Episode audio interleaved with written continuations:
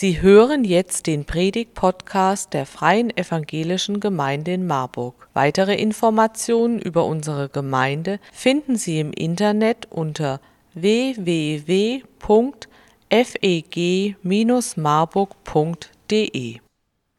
Ich bin Sammler. Es gibt ja Menschen, die alles Mögliche sammeln, Briefmarken bis hin zu Gartenzwergen, alles Mögliche. Ich sammle Sprüche. Und zwar Formulierungen, die Gedanken auf den Punkt bringen, so wie wir das bei den Sprüchen Salomos ja auch kennen. Und einen Spruch möchte ich euch heute vorstellen. Und zwar, ob du denkst, du kannst es oder ob du denkst, du kannst es nicht, du wirst auf jeden Fall Recht behalten. Ja, also sicher gibt es Fälle, wo das nicht zutrifft, dass jemand denkt, ich schaff's und schaff's dann eben doch nicht. Aber in der Mehrzahl der Fälle wird es genauso kommen, wie Henry Ford es formuliert hat, besonders dann, wenn jemand denkt, das schaffe ich nicht. Dann wird es gar nicht erst anfangen. Dann wird es unter Garantie nichts. Ich möchte Sie heute dafür gewinnen, nicht nur den Versuch zu starten, sondern bis zum Ende durchzuhalten.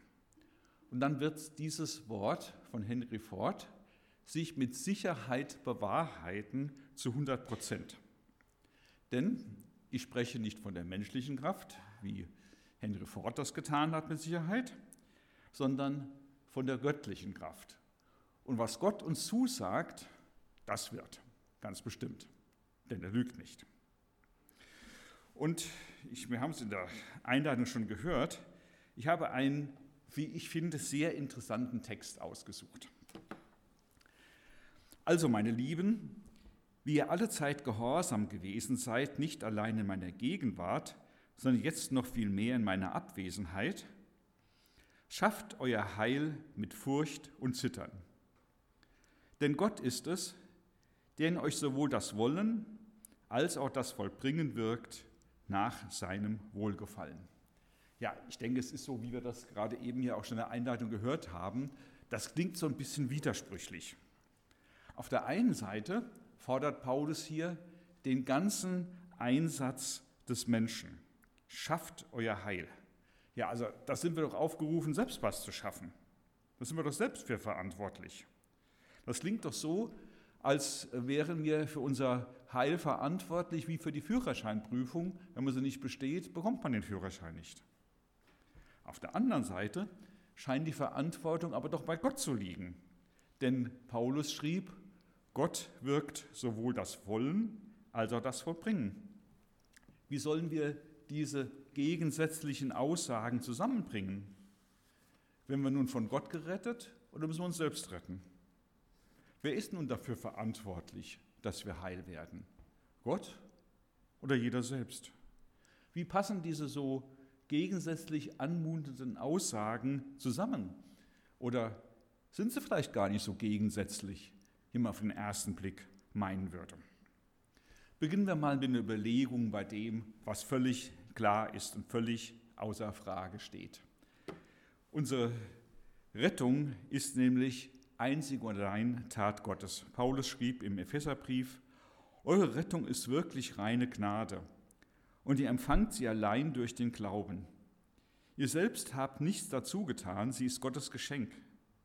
Ihr habt sie nicht durch irgendein Tun verdient. Also wir können wohl mit Recht davon ausgehen, dass Paulus sich nicht selbst widerspricht. Dass er hier im Philipperbrief etwas anders schreibt, als er sonst in seinen anderen Briefen geschrieben hat. Denn für diese Stelle gibt es noch viele andere Stellen, die ich nennen könnte. Und damit ist eins völlig klar. Kein Mensch kann sich selbst retten. Kein Mensch kann sich das Heil verdienen. Unsere Rettung ist außerhalb unserer menschlichen Möglichkeiten. Zu unserer Rettung tragen wir nur etwas Einziges bei. Und das ist unsere Sünde. Und genau von der müssen wir erlöst werden. Wenn in der Bibel von Sünde die Rede ist, dann geht es nicht um das Stück Kuchen zu viel oder um den Diebstahl oder irgendwas in der Art, da geht es zuerst um die Trennung von Gott.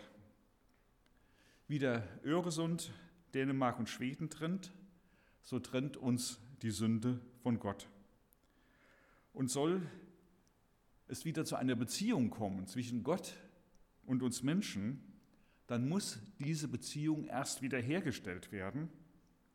Und diese Wiederherstellung nennt die Bibel Heil oder Rettung und macht unmissverständlich klar, ein Beispiel hier aus dem Epheserbrief, eure Rettung ist wirklich reine Gnade und ihr empfangt sie allein durch den Glauben. Ihr selbst habt nichts dazu getan. Sie ist Gottes Geschenk. Ihr habt sie nicht durch irgendein Tun verdient. Daraus ergibt sich für das Verständnis von Philipper 2, 12 und 13, Paulus kann hier nicht die grundsätzliche Trennung von Gott gemeint haben. Das kann einfach nicht sein. Denn diese zu überwinden, das schafft kein Mensch. Und das wusste Paulus ganz genau. Und das wusste auch die Gemeinde in Philippi.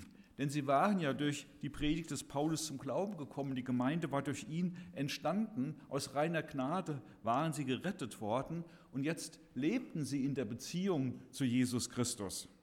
Und genau beim Leben in dieser Beziehung mit Jesus Christus, da wollte Paulus ihnen helfen durch diese Zeilen.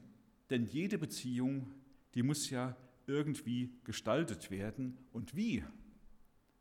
Das brachte Paulus durch diese so zunächst mal gegensätzlichen, anmutenden Aussagen auf den Punkt. Machen wir uns zunächst mal klar, worum es bei unserer Rettung genau geht. Die Rettung, die schenkt Gott uns, indem er die Beziehung wieder heil macht, habe ich eben ausgeführt. Und was ist es denn äh, mit einer heilen Beziehung? Das ist doch, da sind wir doch gefordert. Paulus hat in dem wunderschönen Gedicht, das wir gerade eben gehört haben, klar gemacht, was Gott sich das hat kosten lassen, unsere, dass die Beziehung wieder heil wird zu ihm. Und in den Versen, die danach kommen, die Verse 12 und 13, das war ja davor, da zieht Paulus nun den Schluss daraus. Eine Beziehung, egal ob zu Gott oder zu Menschen, das ist nie so ein Ding wie ein Schlüssel, den man in der Tasche hat.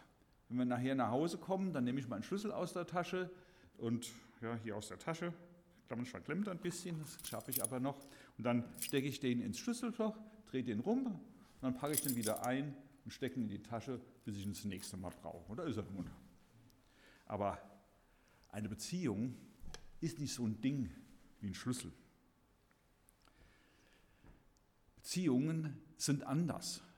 Man kann nicht einen Menschen zum Beispiel nur dann gebrauchen, wenn man ihn braucht. Und ansonsten lässt man ihn links liegen. So, das ist keine Beziehung zueinander. So kann das mit Beziehungen nicht funktionieren. Und mit der Beziehung mit Gott ist es einerseits ganz ähnlich wie mit der Beziehung zwischen Menschen, andererseits aber ganz anders. Ähnlich ist es, dass man sich bei der, über die Beziehung zu einem geliebten Menschen freut. Wie Paulus das auch in diesem Brief so wunderschön ausgedrückt hat. Freut euch immer zu mit der Freude, die vom Herrn kommt. Und noch einmal sage ich, freut euch. Er freute sich über diese Beziehung. Und das Interessante ist ja, dass der Philippa-Brief ein Brief aus dem Gefängnis ist. Und der ist der Brief im Neuen Testament, wo die Freude ganz vorne steht. Ist schon irgendwo interessant. Also, die Beziehung zu Gott ist von der großen Freude bestimmt, dass wir Gott kennengelernt haben, dass wir wahrgenommen haben, er hat sich erbarmt über uns. Und genau wie über die Beziehung zu einem geliebten Menschen werden wir uns auch freuen über die Beziehung zu Gott. Dass das was gleich ist. Andererseits aber ist Gott ja Gott und kein Mensch. Die Beziehung zu Gott kann darum nie auf Augenhöhe sein. Denn er ist ja unser Schöpfer und wir sind seine Geschöpfe. Und darum kommt bei der Beziehung zu Gott ein Begriff ins Spiel, den es bei der Beziehung zu Menschen so nicht geben kann. Es ist das Stichwort Gehorsam. Das steht ja in dem Text drin. Seid gehorsam. Und das führt Paulus hier aus. Ja. Und darüber möchte ich erst das nächste Mal nachdenken. Wie ist das mit dem Gehorsam? Wie er entsteht und wie man umsetzen kann. Gehorsam, tja, hat irgendwo so ein bisschen ein schlechtes Image, oder? Und er sagt dir, Mensch, ich möchte mal wieder gehorchen. Ich habe so lange nicht mehr gehorcht. Und das wünsche ich mir, dass ich mal wieder gehorchen kann. Ja, ist nicht so. Hat ein schlechtes Image. Der Untergebene muss sich ja seinem Chef unterordnen, ihm gehorchen, aber doch nur dann, wenn es die Arbeit betrifft. Ins Privatleben kann er nicht hineinreden. Nur, da fordert Gott ja was anderes. Er redet ja überall rein. Total. Über, das, gesamte, über das gesamte Leben. Aber bevor er hier auf äh, Gegenkurs geht, nicht aufregen, nicht abschalten, denn Gott gehorchen ist was äußerst Positives. Unsere Welt sähe anders aus. Es gäbe diesen Krieg in der Ukraine nicht und viele andere Sachen gäbe es nicht, wenn, Gott, äh, wenn Menschen Gott gehorsam wären. Das ist das Problem von den Menschen, dass sie Gott eben nicht gehorsam sind. Gott ist ganz anders als wir Menschen. Gott ist kein Despot wie die Diktatoren dieser Erde. Gott ist voll Liebe. Und durch unsere Verpflichtung zum Gehorsam will er erreichen, dass es uns gut geht. Und da gibt es keine Einschränkung bei dem Gutgehen. Paulus wirbt ja mit allen Mitteln dafür, dass wir Gott gehorchen. Und darum verwies er auch in diesem wunderschönen Gedicht auf das Vorbild Jesu. Ich zitiere nochmal nach einer anderen Übersetzung diese Zeile aus dem Gedicht mit dem Gehorsam. Da heißt es, im Gehorsam gegen Gott erniedrigte er sich so tief, dass er sogar den Tod auf sich nahm, den Verbrechertod am Kreuz. Und mit diesem Hinweis auf Jesus Christus wollte Paulus uns motivieren. Wenn sogar Jesus seinem Vater gehorsam war, um die Welt zu erlösen, dann doch wohl erst recht wir, dass wir Gott gehorchen. Und ganz zugespitzt kann ich es dann mal so formulieren, unsere Rettung schenkt uns nicht nur eine heile Beziehung zu Gott, sondern auch dem Willen zu Gehorsam. Und wer sich auf Gott einlässt, der wird erleben, wie sein eigenen Leib eine 2600 Jahre alte Verheißung erfüllt, nämlich die vom Propheten Hesekiel. Ich gebe euch ein neues Herz und einen neuen Geist. Ich nehme das versteinerte Herz aus eurer Brust und schenke euch ein Herz, das lebt. Ich erfülle euch mit meinem Geist und mache aus euch Menschen, die nach meinen Ordnungen leben, die auf meine Gebote achten und sie befolgen. Ja, mit Forderungen die von außen an uns herantreten, haben wir Menschen zwei Probleme. Das eine Problem ist die Forderung selbst, die Widerstand erregt. Manchmal wird man es ja machen, wenn es nicht gefordert wäre. Aber weil es gefordert wird, macht man es gerade nicht, um irgendwie ein Zeichen zu setzen. Kennt ihr alle. Das andere, die Forderung kann uns überfordern. Zum Beispiel, was Jesus sagte, liebe deinen Nächsten wie dich selbst. Das überfordert uns. Das kriegen wir nicht hin. Das können wir annähern. Aber 100 Prozent, das schafft keiner. Eben aus dem Grund, weil er ein Mensch ist. Und darum ist es unsere Rettung, dass Gott das Problem nicht länger von außen anfasst mit Vorschriften, sondern von innen. Wer zum Glauben an Jesus findet, dem schenkt Gott Vergebung seiner Schuld, Gemeinschaft mit Gott und wie es hier bei Hesekiel heißt, ein neues Herz und einen neuen Geist. Diesen Geist kennen vom Neuen Testament her äh, besser als den Heiligen Geist Gottes. Und dieser Heilige Geist, der macht uns Menschen von innen heraus neu. Er schenkt ein Wollen, das vorher gar nicht da war. Ich las zum Beispiel mal von einem Soldaten, der in der Armee war und wenn er, wenn er Batterien brauchte, machte er es wie allen anderen, nahm sie aus den Beständen der Armee mit nach Hause. Dann wurde er Christ und dann waren seine Batterien wieder leer und er wollte die Batterien wie üblich mit nach Hause nehmen. Das ging nicht mehr. Gottes Geist hat in ein neues Wollen in ihn hineingepflanzt, dass er nicht mehr mitnehmen wollte, weil er nicht, geht nicht mitnehmen, ist ja Diebstahl. Gott wirkt also von innen her. Und darum ist das unsere Rettung, dass Gott ein neues Wollen in uns hineingibt und hilft, es zur Tat werden zu lassen. Denn wer nun Christ geworden ist, der will das, was Gott will. Und mit Gottes Hilfe wird es auch werden. Leider, leider, leider kommt ja so ein Aber. Leider nicht einfach so, sondern nur dann, wenn wir darum kämpfen. Und damit bin ich bei dem ersten Teil dieser Aussage hier. Schafft euer Heil mit Furcht und Zittern. Oder ich las es sehr interessant in der Übersetzung das Buch, kann man jetzt hier nicht so zeigen, aber hört mal zu. Der, äh, hat, da steht die Formulierung so, bemüht euch darum, dass ihr eure Erlösung ganz zum Ziel bringt. Tut das mit großer Ehrfurcht vor Gott und in ernsthafter Achtsamkeit. Ich lese nochmal vor. Bemüht euch darum, dass ihr eure Erlösung ganz zum Ziel bringt. Tut das mit großer Ehrfurcht vor Gott und mit ernsthafter Achtsamkeit. Das ordne ich jetzt mal ein, das, was wir jetzt schon alle so gedacht haben. Ich, und beim Einordnen entschärfe ich da nichts bei, überhaupt nichts, sondern erkläre und möchte auch Mut machen, dieser Aufforderung des Paulus mit ganzer Kraft nachzukommen, so im Sinne von Henry Ford, wenn du denkst, du schaffst es, dann schaffst du es auch. Aber bevor wir uns damit näher beschäftigen, noch so ein Satz, den Paulus kurz nach dieser Aufforderung zum Gehorsam geschrieben hat. Da schreibt er, ihr sollt ja rein und fehlerlos sein und euch als Gottes vollkommene Kinder erweisen, mitten unter verirrten und verdorbenen Menschen. Ihr sollt leuchten unter ihnen wie die Sterne am nächtlichen Himmel. Lasst diese Aussagen manchmal auf euch wirken. Wenn das hier so überall, wo christliche Gemeinden sind, totale Wirklichkeit wäre.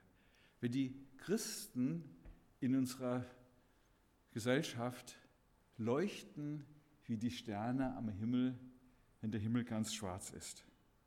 Wie wäre das? Das würde den Menschen doch sehr stark auffallen. Die würden doch anfangen nachzudenken, was ist denn mit denen los? Warum sind die denn so freundlich und hilfsbereit?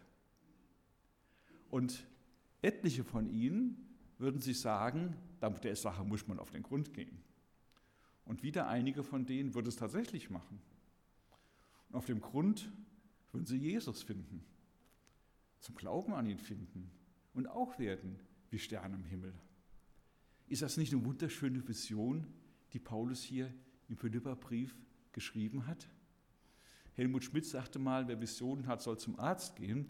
Ich empfehle was anderes, zu Jesus zu gehen und sich dafür einzusetzen, dass diese Vision Wirklichkeit wird. Ja, und wenn wir das, diesen Weg beschreiten, dann werden, wird jeder von uns mit jemandem konfrontiert, den er leider nur allzu gut kennt. Ich hatte jetzt vor ganz kurzer Zeit auch so eine unangenehme Begegnung mit diesem Typen da. Und zwar kam das so. Meine Frau deutete an, dass der Abfluss gereinigt werden müsste. Also Abfluss am Waschbecken sehe ich schon in einigen Gesichtern.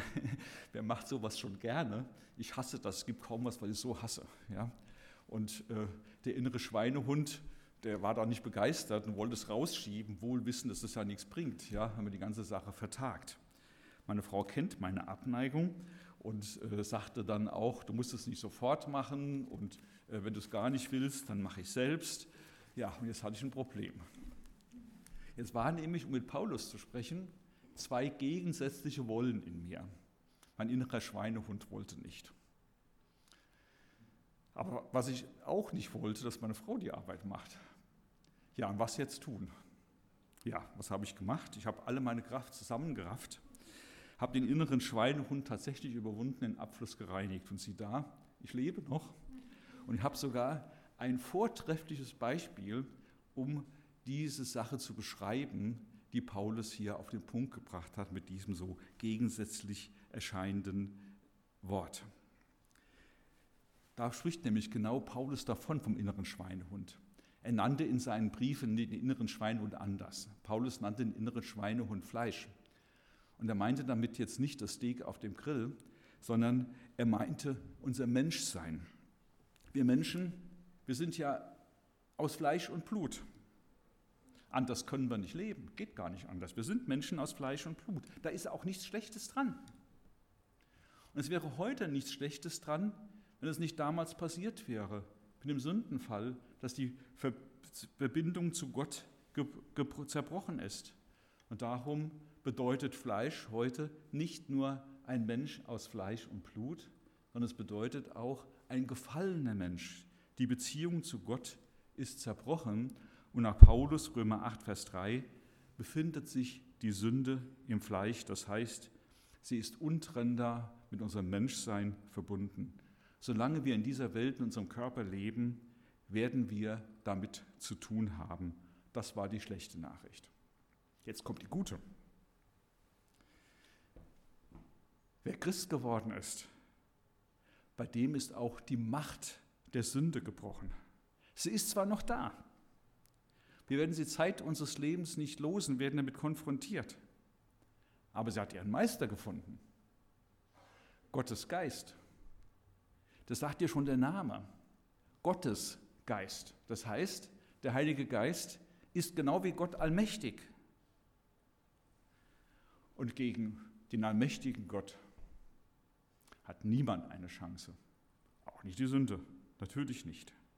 Und so setzt Gottes Geist dem destruktiven Wollen der Sünde ein neues Wollen entgegen, das von Gott kommt. Und dieses Wollen, das ist immer gut. Gottes Geist schenkt uns jetzt die Möglichkeit, das Gute zu wählen und das Gute zu wollen. Das ist, wie ich eben schon sagte, kein Selbstläufer.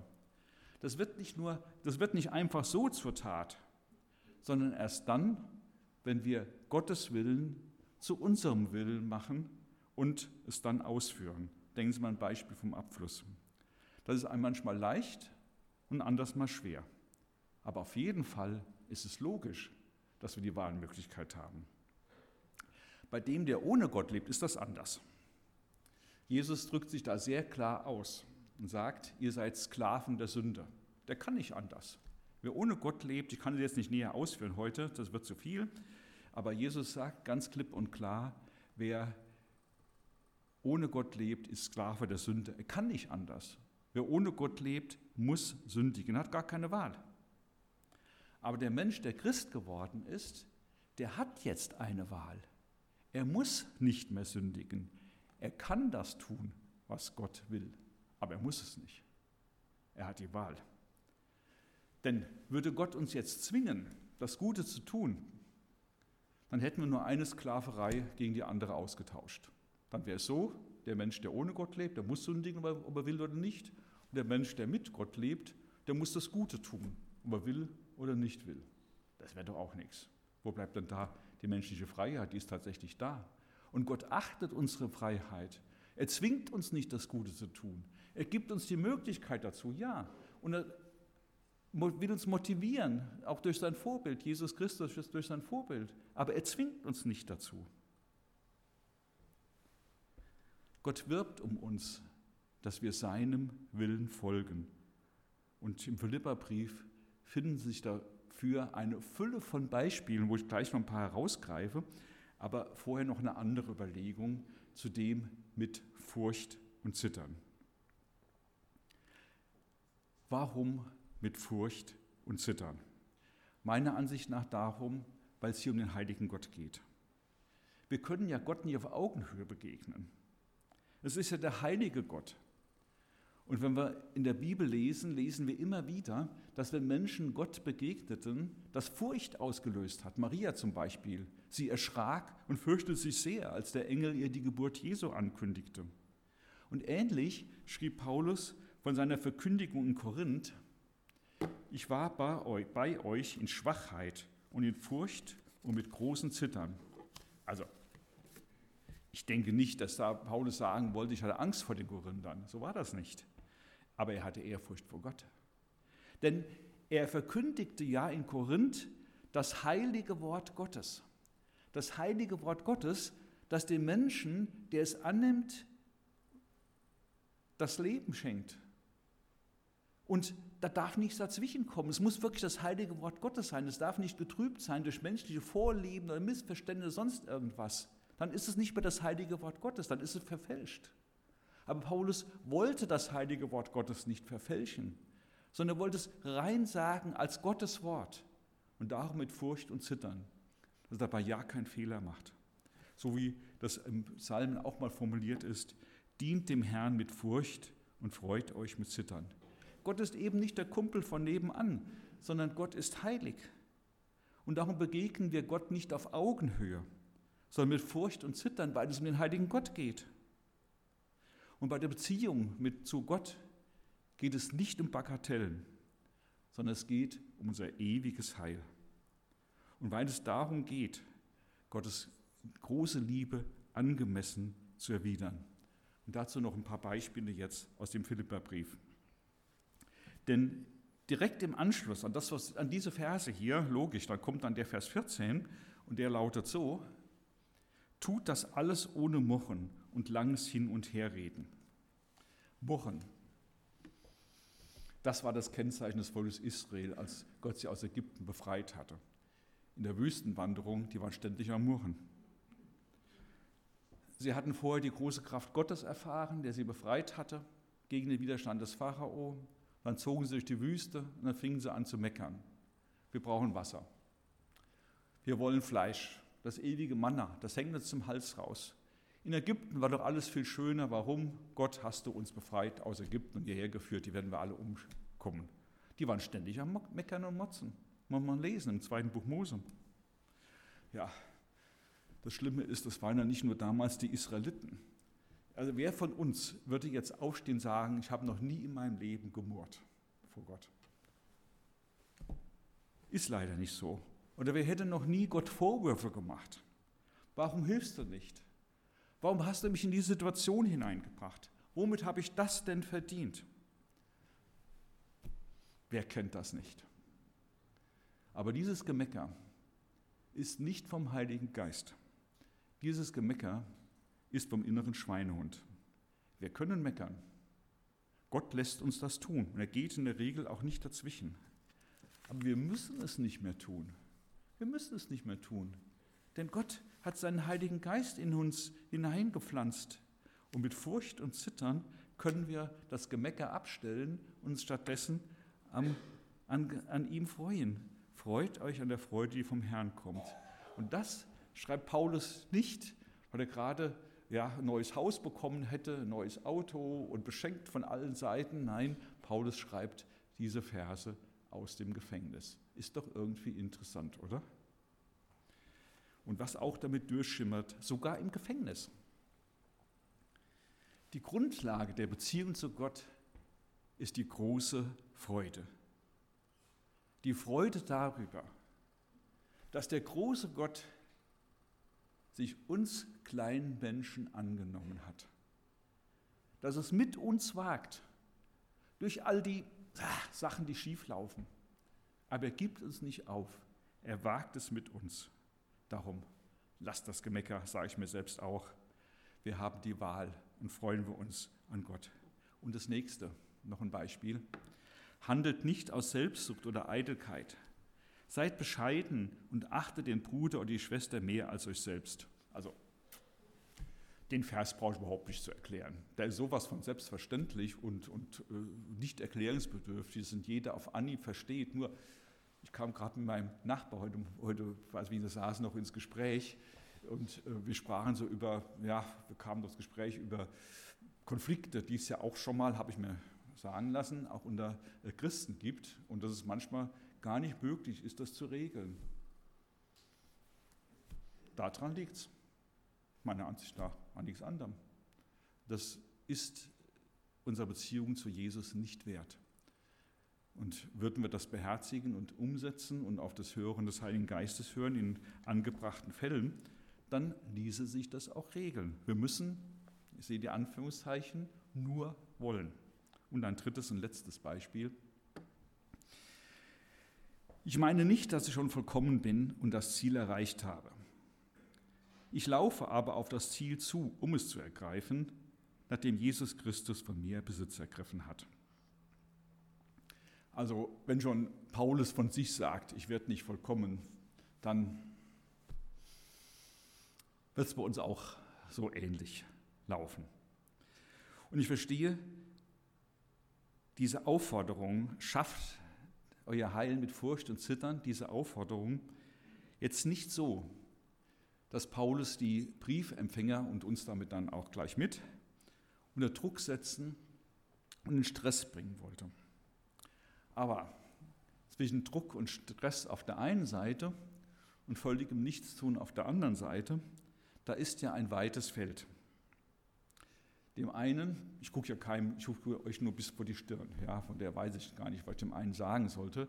Dem einen müsste ich vielleicht sagen, mach dir keinen Stress und überfordere dich nicht. Dem anderen müsste ich vielleicht sagen, arbeite mit, arbeite mit Furcht Zittern daran, dass dein innerer Schweinehund dich nicht länger im Griff hat. Das ist sehr unterschiedlich. Und bei alle, und auch mit allen Zwischentönen, hören die gleiche Predigt. Kann das gut gehen? Ja, das kann gut gehen.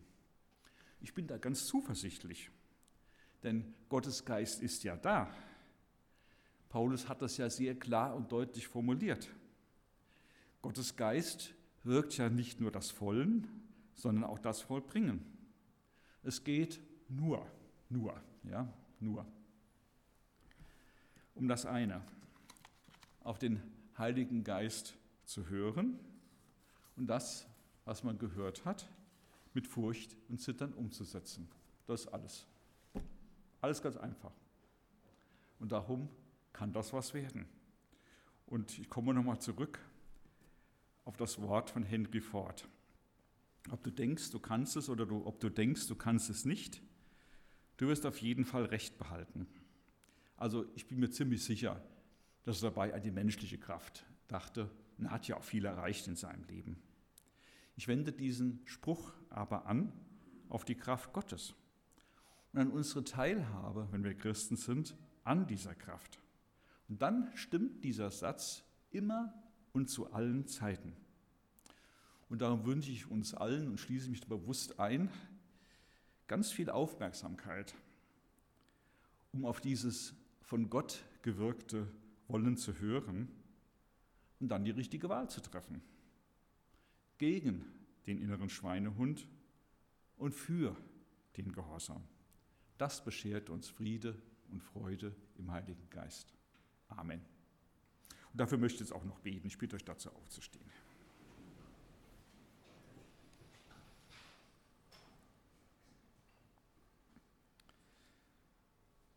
Ja, Herr Jesus Christus, du hast uns unsere Erlösung so viel kosten lassen. Du hast alles gegeben. Du bist gehorsam geworden bis zum Tod am Kreuz.